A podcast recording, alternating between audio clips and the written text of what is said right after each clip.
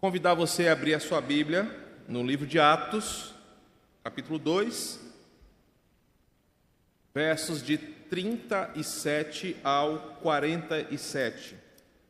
Nós estamos em uma série de estudos denominado Até os Confins da Terra, uma exposição do livro de Atos da mesma, do mesmo molde como fizemos do livro de Apocalipse.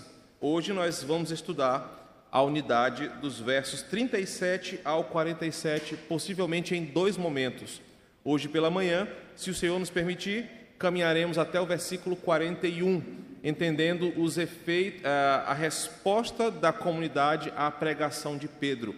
E na parte da noite, o resultado desta pregação, dos versos 41 ao 47. Então, Uh, se o Senhor assim nos permitir, caminharemos do verso 37 ao 40, agora pela manhã, à noite, dos versos 41 ao 47. Vamos orar antes de mais nada? Senhor, que privilégio temos de te louvar nesta manhã, já cantamos a tua palavra, já exaltamos a tua glória e majestade, já oramos ao Senhor pelas nossas causas, apresentamos diante do Senhor a irmã Gracinha, tão querida nossa, que está se é, restabelecendo da Covid, dê a ela a força e a renovação que vem do alto, assim como oramos pela irmã Naí, nossa irmã querida, que está por, com debilidades por conta da idade, mas é tão querida desta igreja, e tantos outros, Senhor, que fazem parte do corpo desta igreja, que por um motivo ou outro não estão presentes nessa manhã, mas oramos por todos eles, gratos pelo Senhor que tem cuidado de nós. E pedimos que, como sempre, a tua palavra seja ensinada ao teu povo e cause em nós uma, uma, um reavivar de coração, de fé e de esperança. É o que pedimos em nome de Jesus. Amém. Assim diz o texto, Atos 2, verso de 37 ao 47. Vamos ler toda a unidade, mas vamos caminhar só em parte do texto nessa manhã. Ouvindo eles estas coisas, compungiu-lhes o coração e perguntaram a Pedro e aos demais apóstolos: Que faremos, irmãos? Respondeu-lhes Pedro: Arrependei-vos e cada um de vós seja batizado em nome de Jesus Cristo para a remissão dos vossos pecados e recebereis o dom do Espírito Santo. Pois para vós outros é a promessa, para vossos filhos e para todos os que ainda estão longe uma voz de algum lugar aí, uma voz vinda das trevas, será não, né? É um celular. Ah. Pois para vós outros é a promessa, para vossos filhos e para todos os que ainda estão longe, isto é, para quantos o Senhor nosso Deus chamar.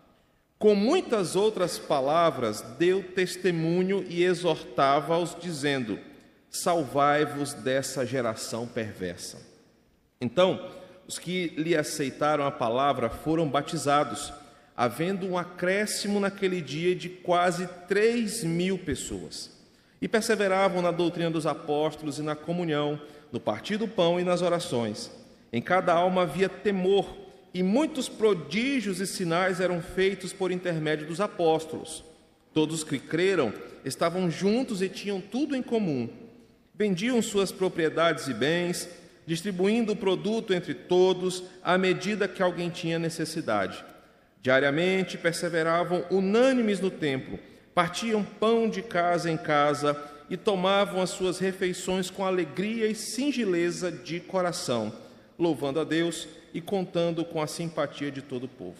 Enquanto isso, acrescentava-lhes o Senhor dia a dia os que iam sendo salvos. Amém pela palavra do Senhor. Meus irmãos, no nosso último estudo, nós ah, apresentamos o discurso de Pedro que começa no versículo 14 do capítulo 2 e vai até o verso 36. Esse discurso de Pedro é a resposta que ele dá em uma pregação ousada, corajosa, àquilo que estava acontecendo diante do evento de Pentecostes.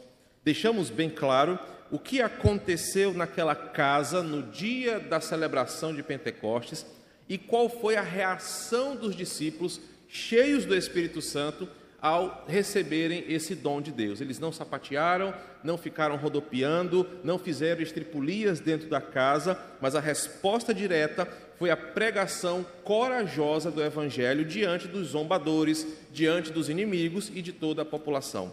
Hoje nós vamos perceber o, o efeito desta pregação, porque uma pregação cheia do poder de Deus causa profundo impacto na vida de quem ouve, isso é, isso é inquestionável. Porque o poder da pregação não vem do pregador, da sua eloquência, da sua oratória, mas vem de uma autoridade que foi derramada sobre ele por aquele que é o autor da mensagem. Quando Deus fala através do seu fiel pregador, não importa muito quem ele seja, não importa se é um pastor Júnior, um pastor Madison, um Augusto Nicodemos ou qualquer um outro, aquele pregador fiel, cheio do Espírito Santo, lança a mensagem de Deus e ela sempre alcança o fim proposto. Portanto, a pregação não depende tanto do pregador, mas depende da mensagem e da fidelidade com que ela é pregada. Nós vamos ver hoje que o resultado de ser cheio do Espírito Santo na vida de Pedro resultou numa pregação pública corajosa que enalteceu, honrou, glorificou de forma esclarecedora, de forma bíblica, a pessoa de Jesus Cristo. E aqui vem meu primeiro alerta para aqueles que namoram com o neopentecostalismo. O problema do neopentecostalismo é que a busca por ser cheio de poder não tem a mesma finalidade do que aqui na Escritura é ser cheio de poder. Pois ao serem cheios do poder de Deus, eles não ficaram com aquelas macaquices que os neopentecostais costumam aprontar nas suas reuniões, mas a resposta imediata foi pregar de forma corajosa a Jesus Cristo e a exaltar o seu santo nome. Isso pode ser visto no texto que nós acabamos de ler, do verso 14, perdão, ao 36, quando Pedro prega sobre Jesus e mostra como Jesus é a salvação deste mundo. Portanto, ser cheio do Espírito Santo nada tem a ver com emoções ou sentimentos, tem a ver com uma vida de pregação e exaltação ao nome de Jesus. Pedro, que é o personagem central deste momento, porque ele é o líder entre os apóstolos, nós aprendemos isso no capítulo 1, quando Pedro se levanta naqueles dias, capítulo 1, verso 15, assumindo o papel de liderança, ele se levanta e faz aquilo que todos nós deveríamos fazer como igreja: ser cheios de Deus para pregar a Jesus Cristo, nosso Senhor. Portanto, hoje essa unidade vai nos mostrar como os ouvintes respondem a essa pregação. E talvez você e eu nos identifiquemos em algum momento aqui nesse texto, e talvez a, o ensinamento de hoje vai deixar você um pouquinho desconfortável quando você ouve a palavra de Deus e talvez não responda como a Bíblia nos ensina a responder. Primeiro, vejamos a resposta ah, das pessoas à pregação do Evangelho, nos versos 37 ao 40. Percebam que o texto mostra que a pregação é sempre um movimento de duas partes. Há, de um lado, um pregador, alguém que transmite com fidelidade a mensagem e que se esmera para pregar a palavra de Deus, de forma clara, de forma limpa, de forma direta, de forma bíblica. Do lado de cá, deste ato da pregação, existe a figura de um pregador, cheio de Deus, ama as Escrituras, ama ao Senhor, ama a igreja Portanto, ele prega a palavra de Deus que fala sobre Jesus e não sobre si. O pregador não prega sobre as suas experiências, não prega sobre as suas qualificações, mas ele fala sobre Deus, a sua palavra, sobre Jesus Cristo, a salvação desse mundo. Só que do outro lado, existem os ouvintes. Os ouvintes são aqueles que recebem a mensagem que vem de Deus, recebem a mensagem da Escritura e que vão responder de duas maneiras apenas. Ou seja, se de um lado de cá há a responsabilidade de o pregador ser fiel, de o pregador fazer a exposição do texto, enaltecendo a Jesus, com qualificação acadêmica, com piedade de coração, do lado de lá existe também um compromisso. Ah, o compromisso é como você recebe a mensagem da palavra. Você tem duas respostas ou ela bate no seu coração e cai no chão, porque o seu coração está fechado por uma crosta pecaminosa que não permite que a palavra caia como uma boa semente, ou ela é lançada no seu coração e gera uma resposta positiva. Muito direto. E é nesse ponto que a Bíblia vai dividir os eleitos de Deus, que serão chamados para a salvação, e os ímpios que, mesmo ouvindo a mensagem da verdade, não concordarão com ela e confirmarão a sua condenação eterna. Isso o texto vai nos mostrar, porque após a pregação de Pedro, você pode lê-la depois, para lembrar o que nós falamos, os ouvintes reagiram de uma forma como todo eleito de Deus reage quando a mensagem é pregada. Observe o versículo 37. Ele diz: Ouvindo eles estas coisas, compungiu-lhes o coração e perguntaram a Pedro e aos demais apóstolos: Que faremos, irmãos? Detalhes importantes é que detalhes importantes aqui é que quando nós estamos diante da pregação genuína da mensagem, ela aponta claramente para Jesus e a sua santidade, e o nosso pecado e a nossa miséria. Essa é a conclusão da pregação de Pedro. E por isso, todo pregador fiel à Escritura, ele sempre fará questão de confrontar o seu ouvinte contra o seu pecado. Por isso que eu reforço o que eu sempre digo a esta igreja: entre perder a sua amizade ou o seu apreço e ser fiel à Escritura, eu serei fiel à Escritura. Porque é tarefa do pregador expor a verdade, mesmo que ela confronte quem quer que seja na plateia.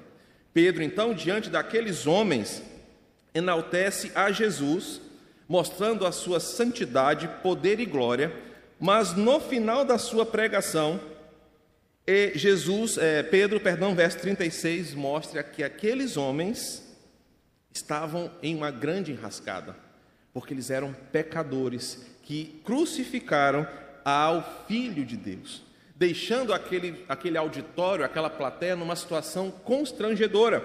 Então, Pedro prega de forma ousada, a ponto de a palavra, versículo 37, compungir-lhes o coração.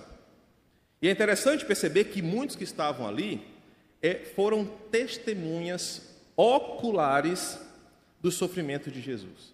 Esse episódio acontece poucos dias depois da crucificação de Jesus e da sua ressurreição. Muitos ali viram com seus próprios olhos o sofrimento de Jesus.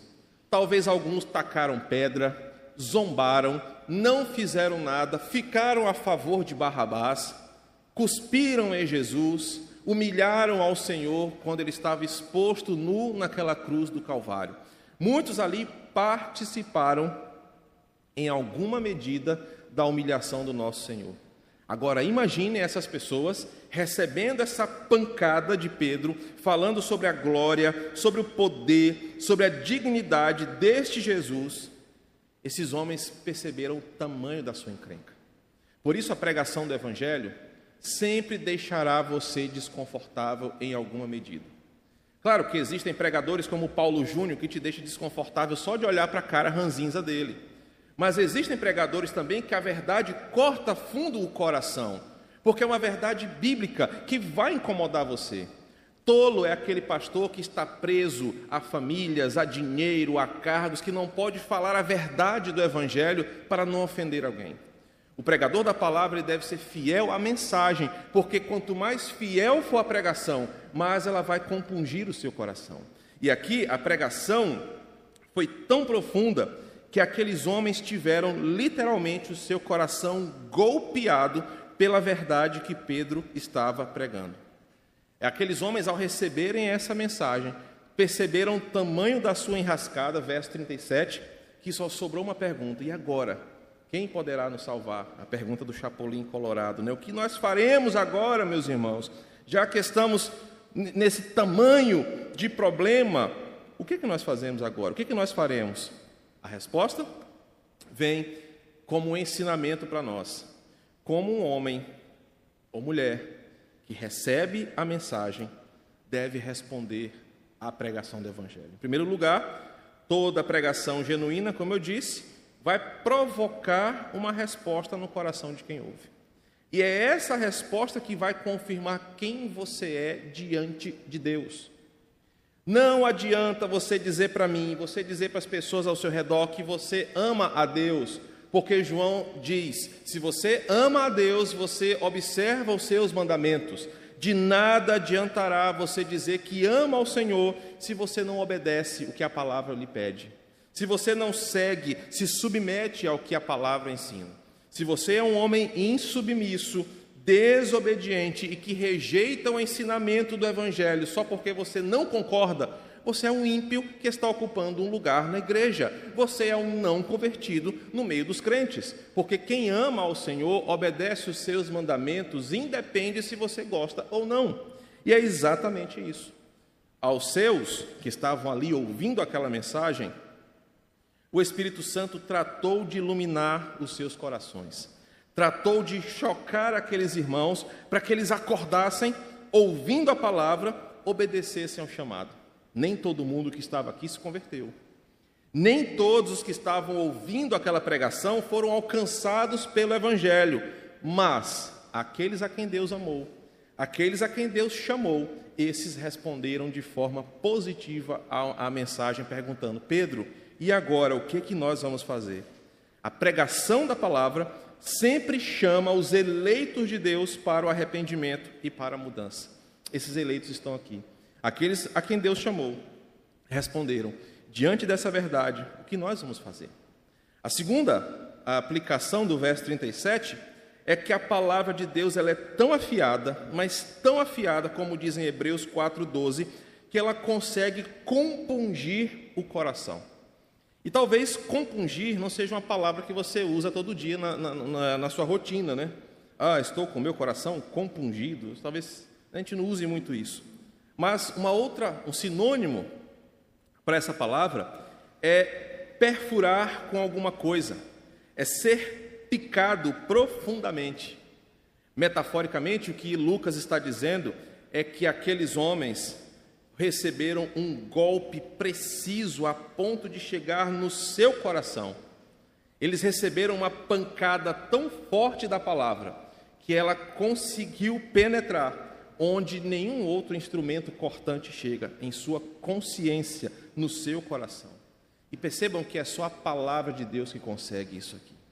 Meus irmãos, não há nenhuma habilidade em mim, no pastor Júnior, ou no Chicó, ou no Igo, ou no Cícero, homens que ocupam este, esta tribuna, eh, ocupam este altar da pregação do Evangelho. O que nos faz lançar verdades que, que afetam o seu coração é porque estamos pregando a verdade. E a palavra de Deus, Hebreus diz que ela, ela é mais cortante, porque ela é viva e eficaz, que chega na sua consciência. Por isso, a pregação, ela tem esse poder de fazer você sair por aquelas portas no final do culto, por vezes me odiando, por vezes com raiva, porque o pastor Júnior falou isso ou aquilo, mas reflexivo, porque a verdade de Deus está chamando você a uma resposta. Qual é a resposta? Se você é um filho de Deus, se você ama ao Senhor, você agirá com submissão e obediência. Quando o pastor prega e aquilo vai contra o que você tem vivido, aquilo que você acredita, aquilo que você discursa, se você é um filho de Deus, você colocará a mão na ferida que a palavra fez em sua consciência e mudará para a glória de Deus. Mas se você é um ímpio, se você é um não convertido religioso, você continuará do mesmo jeito. Virá na semana que vem, e na semana que vem, e na semana que vem, mas a palavra de Deus não está transformando o seu coração. Em terceiro lugar, o resultado de ouvir a pregação genuína que alcança espiritualmente o coração sempre vai escancarar o tamanho real do problema humano. Ou seja, quando você recebe a mensagem genuína da palavra, você vai perceber que ela deixou você de fato diante do seu maior problema. E exemplos práticos nos ajudarão aqui. Quando a palavra de Deus é pregada de forma genuína, você vai perceber que o seu principal problema não é o seu casamento que está aos frangalhos, não é a sua vida profissional que está ruim, não é a sua saúde que está mais ou menos, porque a pregação genuína do Evangelho vai mostrar que o maior problema do homem é a necessidade de confiar em Deus nesta vida e na vida eterna. Então, toda pregação genuína vai te levar a perceber o tamanho do seu problema. Uma pregação que faz você sair daqui leve, sair daqui cheio de si, uma pregação humanista, ela não pode ser considerada uma pregação do Evangelho. Claro que existem modalidades de pregação. Eu preciso fazer esse recorte, porque senão eu chego em casa, Lely puxa minha orelha, dizendo que eu só preguei sobre pecado. Existem pregações que consolam você, pregações que te dão ânimo em meio a uma tribulação, pregações que te confortam em meio à dor, pregações que enaltecem tanto a Jesus, apresentam tanto o céu, que te dá vontade de ir logo para lá. Mas, infelizmente, a maioria das nossas pregações confrontam os nossos pecados. Por isso a pregação do evangelho, ela coloca um espelho diante de você, para que você se enxergue diante de Deus. E em consequência disso, você passe a adorar, a confiar, a, lou a louvar e a buscar ao Senhor. Por isso que a pregação genuína, ela vai sempre levar você a um estado reflexivo. Eu tenho dado essa dica e quero é, torná-la pública mais uma vez. Aproveitem as reuniões da semana na igreja, na terça-feira, na quarta, na sexta, para conversarem sobre aquilo que foi pregado na igreja. Tornem isso um assunto da semana de vocês. Porque quando a palavra impacta o nosso coração desta maneira, nós temos o poder de ficar remoendo, refletindo, ruminando, e aquilo causa um benefício no nosso coração. Quer ver um exemplo? Basta o Flamengo perder hoje, que o flamenguista fica a semana inteira remoendo aquela derrota. Mas a palavra, quando ela afeta o nosso coração, ela deveria ficar causando essa mesma, uh, essa mesma questão de, cara, eu preciso responder àquela pregação, porque ela vai transformar, vai mudar, vai nos fazer melhores diante do Senhor. Pedro, então, no versículo 38, passa a responder àquela pergunta. Pedro, versículo 37, nós estamos encrencados, nós crucificamos o Filho de Deus, estava diante de nós aquele que é poderoso, que ressuscitou e que no verso 33 está sentado, exaltado à destra de Deus, e nós o crucificamos. O que nós faremos? Verso 38, Pedro agora responde como aqueles irmãos devem é, reagir diante do, do Evangelho. E o que ele faz é nos ensinar o que o pecador deve fazer ao ouvir a chamada do Evangelho. Pedro apresenta dois fundamentos para essa nova caminhada. Pedro vai apresentar, antes, só eu voltar aqui, só um minutinho. Ok? Pedro aponta dois fundamentos da nova vida em Cristo. Observem que do verso 38 e 39, Pedro vai dizer basicamente duas coisas. Como é que nós reagimos ao Evangelho? Com arrependimento e com fé. Basicamente, esse é o assunto do verso 38. Pedro diz: Arrependei-vos e cada um de vós seja batizado em nome de Jesus Cristo para a remissão dos vossos pecados Pedro vai mostrar que arrependimento e fé, que são coisas subjetivas da nossa alma, estão aliadas ao batismo, que é uma profissão de fé pública, externa, para que todo mundo saiba que você mudou de vida. Resumindo, Pedro está dizendo: ao ouvir a mensagem do Evangelho, o indivíduo tem duas atitudes. A primeira é dentro, é arrependimento, é fé. Isso eu não posso medir, eu não posso saber quantos mililitros de fé o Brian tem, ou até que ponto o arrependimento da sua alma foi sincero. Isso é um relacionamento subjetivo dele com o Senhor, mas que são demonstrados no dia a dia. Um homem que diz que se arrependeu do seu pecado de adultério, mas continua com os flertes, continua com as indiretas, com o comportamento indecente, ele não se arrependeu. Ele pode ter sentido algum tipo de remorso, Assim como o cara que se arrepende de um roubo e pratica pequenos furtos depois, ele também não se arrependeu. Essas questões são subjetivas da alma, mas elas são respostas do Evangelho. O Evangelho te confrontou, você percebeu o seu perigo, você se arrependeu dos seus pecados e acreditou que Jesus Cristo pode mudar a sua vida. Isso é arrependimento e fé. Mas, pastor, como que eu posso mostrar isso publicamente? Pedro vai dizer: sejam batizados. Porque o batismo aqui não é apenas o ato de mergulhar em um tanque, mas é a ideia de uma, um ato público que mostra que você é uma nova criatura. Então, Pedro usa uma palavra para arrependimento, que significa ter uma convicção profunda de que você precisa mudar a sua mente, o seu coração, seu comportamento, seus pensamentos, suas atitudes, seus desejos, que você deve mudar o seu velho caminho para uma nova caminhada. Arrependimento é isso. Tudo que eu fazia, nada me serviu para a minha salvação. Eu preciso mudar. E às vezes a mudança é tão radical que você muda de forma externa. Por isso que, Pedro, que Paulo vai exortar: aquele que mentia, não minta mais, aquele que furtava, que não roube mais, mas trabalhe. A mudança do arrependimento ela é visível na vida de quem se arrependeu. A pessoa que se arrepende de, seu, de sua vida pregressa, ela muda de vida, porque ela sabe que tudo aquilo que ela vivia só contribuiu para a sua destruição. A palavra também, ela indica uma mudança de direção na vida da pessoa mas não apenas uma questão comportamental, porque o nome disso é remorso. Ah, eu não faço mais aquilo, mas apenas como um remorso. Mas arrependimento significa eu tenho nojo das coisas que eu fazia. Eu percebi que elas só contribuíam para a minha destruição, por isso eu não quero mais aquela antiga vida, eu não quero mais os antigos hábitos, eu não quero mais ser a mesma pessoa, porque isso só me trouxe condenação. E agora, com fé em Jesus, eu tenho esperança de que Ele vai me ajudar a ser uma pessoa melhor.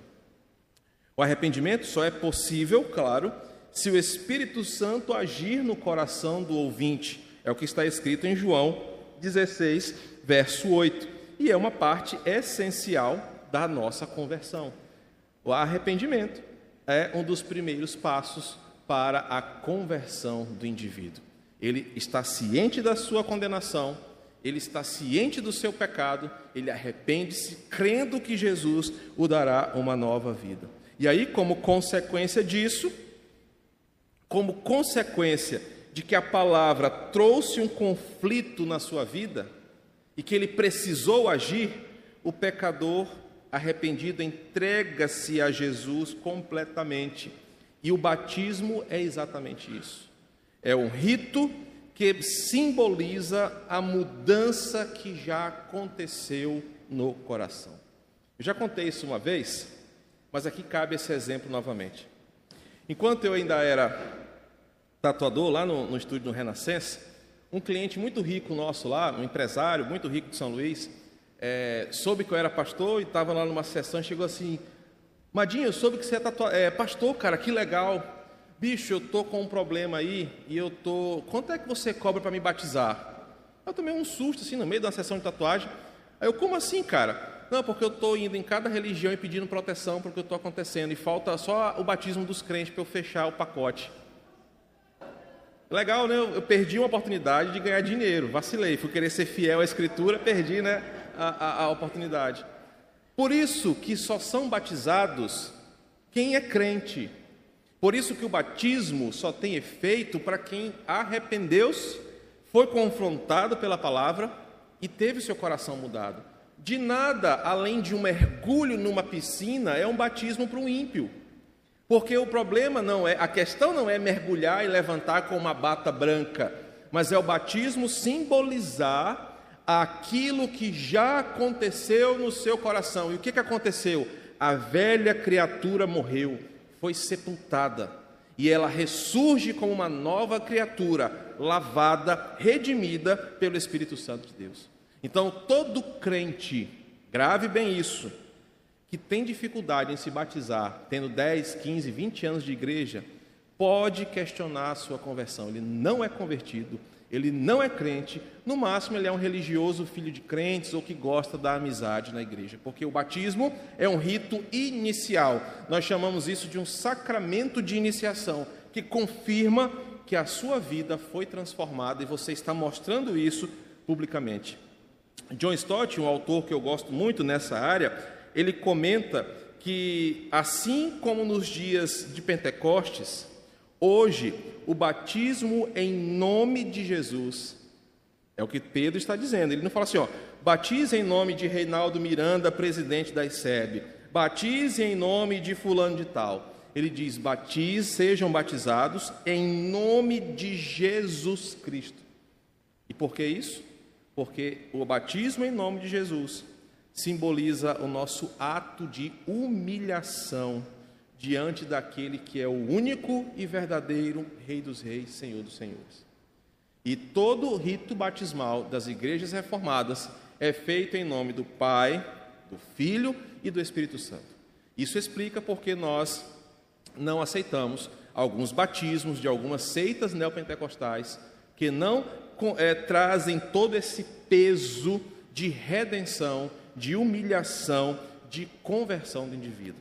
Muito menos o batismo infantil da Igreja Católica Romana, porque a ideia que a nossa denominação defende, ah, como uma herança histórica dos batistas, é que nós defendemos o batismo chamado de credobatismo. O que é isso? Nós batizamos aqueles que de forma consciente confessam a sua conversão e confiança no Senhor. Por isso, quando eu batizei você, eu fiz aquela pergunta: Você crê que Jesus é o seu único Senhor e Salvador? Você responde conscientemente sim. E após essa confissão, é que você então desce as águas, mostrando que a sua vida foi lavada profundamente pelo lavar regenerador do Espírito Santo. O versículo 38 ainda nos ensina que ser batizado em nome de Jesus significa estar debaixo da sua autoridade, ser obediente ao seu comando, subscrever os seus ensinamentos, estar engajado no seu serviço e reconhecer que tudo foi por ele. O batismo é algo tão sério na vida de um crente que qualquer ato de rebeldia ou pecado que um crente batizado comete é uma rebeldia contra aquele a quem ele jurou fidelidade e obediência. Um crente batizado, ele está dizendo publicamente que ele está debaixo do nome de Jesus, colocando ao Senhor como a sua prioridade de vida. Por isso, todo ato de pecado de um crente batizado é duas vezes, entre aspas, pior, porque ele é um crente que jurou fidelidade pública a Jesus e quebra o seu próprio juramento.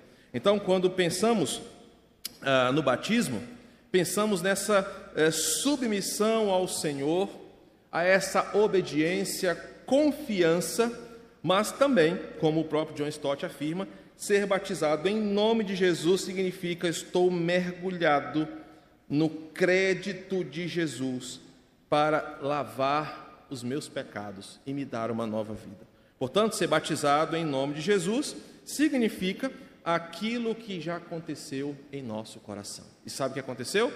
Não vivo eu, mas Cristo vive em mim. Bem, ainda nesse trecho, Pedro vai nos ensinar que essa bênção dada como resposta à pregação do Evangelho não é uma coisa só para uma elite, não é uma coisa só para alguns, mas é algo tão acessível que pode ser ofertado a qualquer pessoa que ouve. Verso 39: Pois para vós outros é a promessa para os vossos filhos e para todos os que ainda estão longe, isto é, para quantos o Senhor nosso Deus chamar. O verso 39 nos ensina que Deus então derrama sobre a humanidade um grande dom, chamado dom do Espírito Santo, de ser santificado, separado, capacitado por Deus, transformado, e isso não é um privilégio para alguns. Por isso que qualquer igreja que defenda bandeiras minoritárias, ela está indo contra o evangelho. Grave isso no seu coração, porque nós estamos em uma moda evangélica agora. O evangelicalismo brasileiro se tornou o evangelicalismo das minorias. O evangelho não defende bandeiras minoritárias. O evangelho defende a bandeira da justiça de Deus onde ela precisa chegar.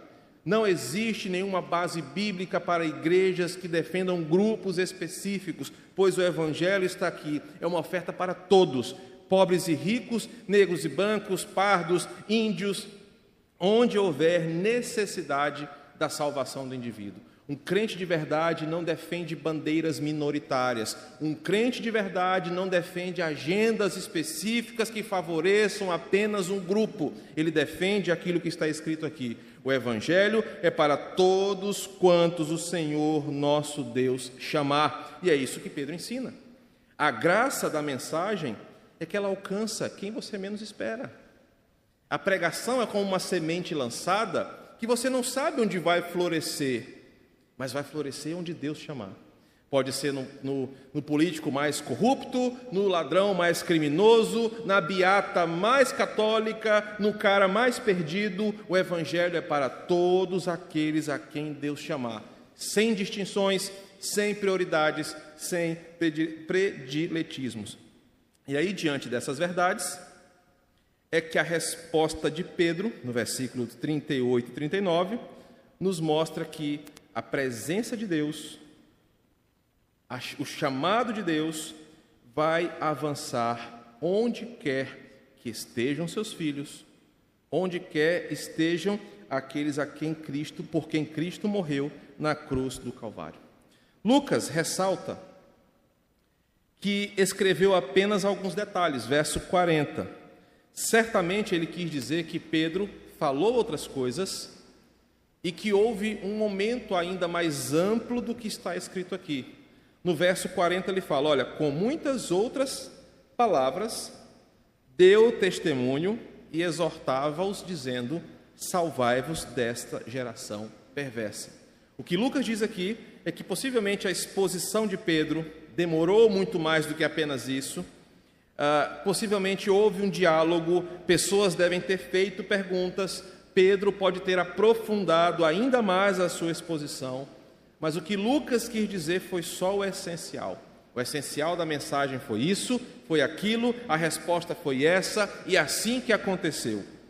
O fato é que Lucas ressalta uma questão interessante aqui: o sentimento de urgência. Volte de novo para o versículo 37. Lucas ressalta um sentimento de urgência diante da pregação do Evangelho, e é isso que eu quero que você grave nessa manhã.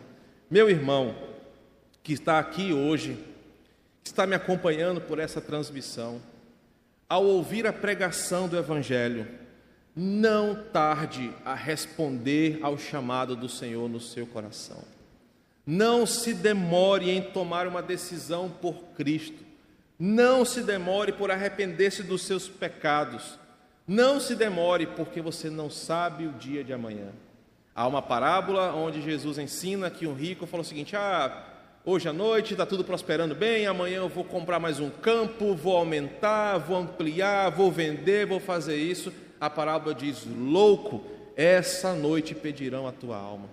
E o sentimento que Lucas ressalta aqui é esse: deve haver uma urgência do pecador diante da pregação do Evangelho a ser o primeiro a se levantar e dizer: Eu quero, eu quero, eu quero mudar de vida, eu quero seguir a Jesus, porque Ele é a salvação do mundo. Pedro, é, Lucas ressalta que a pregação de Pedro, hoje é trava-língua direto aqui, leva o pecador a ter essa resposta. Olha o final do versículo 40. Salvai-vos desta geração perversa.